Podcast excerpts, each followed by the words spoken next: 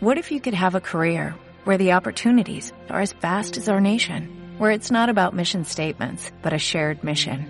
At U.S. Customs and Border Protection, we go beyond to protect more than borders, from ship to shore, air to ground, cities to local communities. CBP agents and officers are keeping people safe. Join U.S. Customs and Border Protection and go beyond for something far greater than yourself. Learn more at cbp.gov/careers.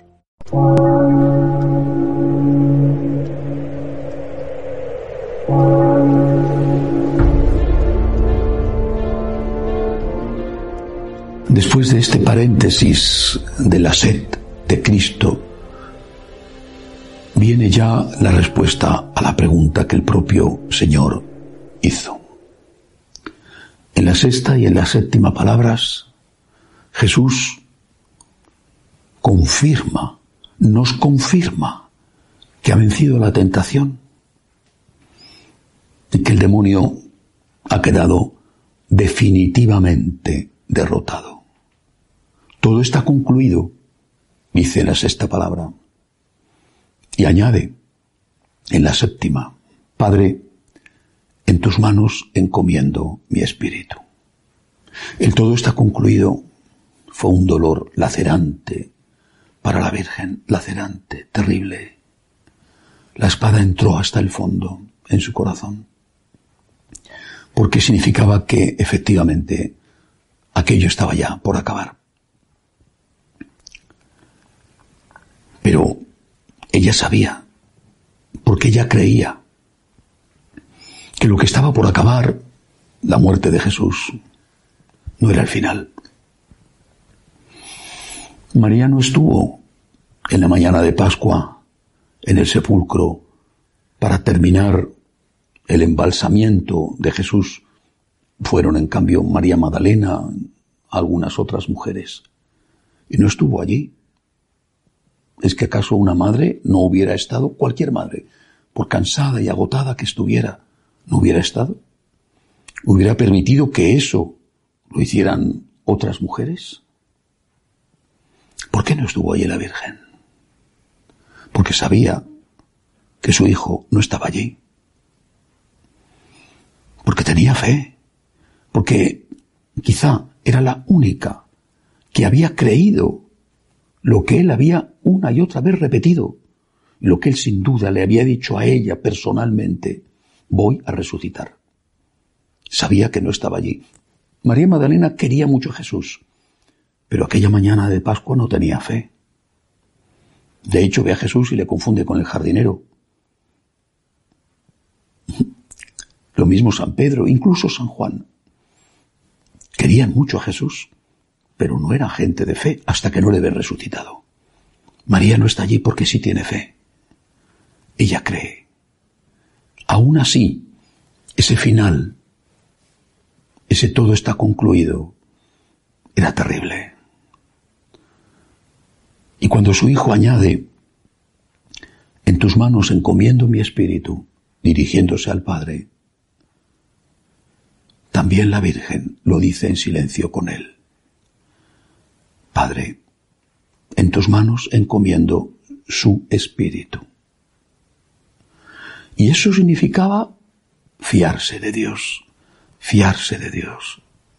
El fiat de María, que lo dijo la primera vez, un 25 de marzo, en Nazaret ante el ángel Gabriel, era repetido en aquel Viernes Santo por una mamá ya entrada en años cansada, destrozada en su alma, pero sin embargo con la fuerza suficiente como para decirle a Dios de nuevo y de nuevo como si fuera la primera vez y más que la primera vez.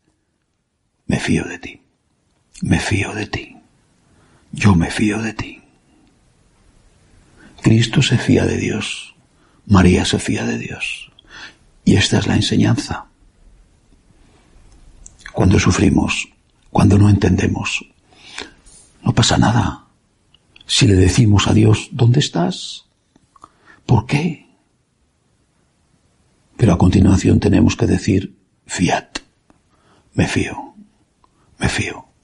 Como Jesús, como María, con Jesús, con María, me fío. Y tenemos que decir lo que sin duda dijo la Virgen. Tenemos que decir gracias. Le he tenido 33 años. Ya no le tengo más. Hubiera querido morir yo antes que él y no ver este momento. No entiendo, pero gracias. Le he tenido 33 años y no tenía derecho a tenerle ni un solo día. Gracias. Y tenemos que decir, uno mi dolor al suyo. Y ese agua que salía mezclada con la sangre, cuando el soldado le clavó la lanza para comprobar si estaba o no estaba muerto, ese agua era el sufrimiento de María, las lágrimas de María. Ella fue la corredentora primera, la que nos enseña el camino.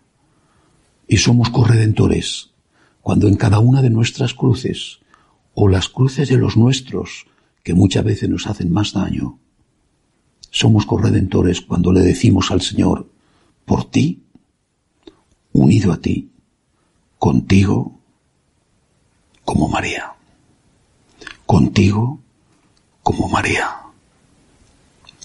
Nuestro dolor, el que llevamos en nuestra carne o nuestra alma, o el dolor vicario al ver sufrir a los nuestros, tiene valor si lo unimos al de Cristo y si decimos, no entiendo, pero me fío, me fío de ti, Señor, no entiendo, pero me fío, yo, Señor, confío en ti.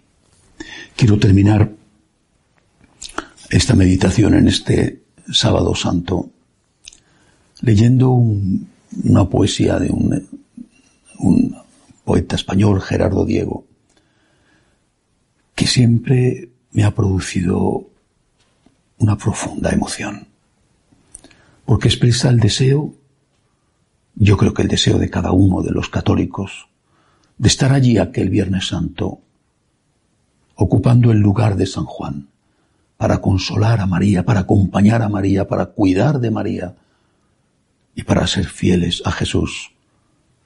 Pero un deseo que tenemos que llevar a la práctica cada día, porque cada día tenemos que defender a Jesús, cuidar de María, cuidar de Jesús en el sagrario y cuidar de Jesús en los que sufren.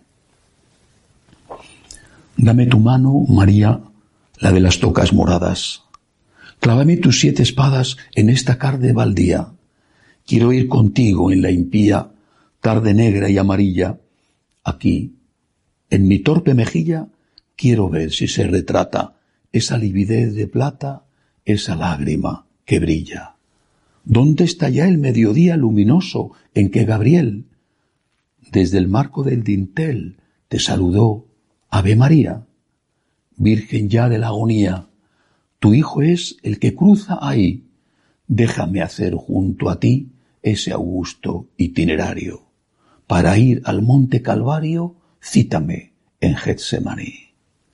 A ti, doncella graciosa, hoy maestra de dolores, playa de los pecadores, nido en que el alma reposa, a ti ofrezco, pulcra rosa, las jornadas de esta vía, a ti madre, a quien quería cumplir mi humilde promesa, a ti, celestial princesa, Virgen Sagrada María. Ave María Purísima, sin pecado concebida.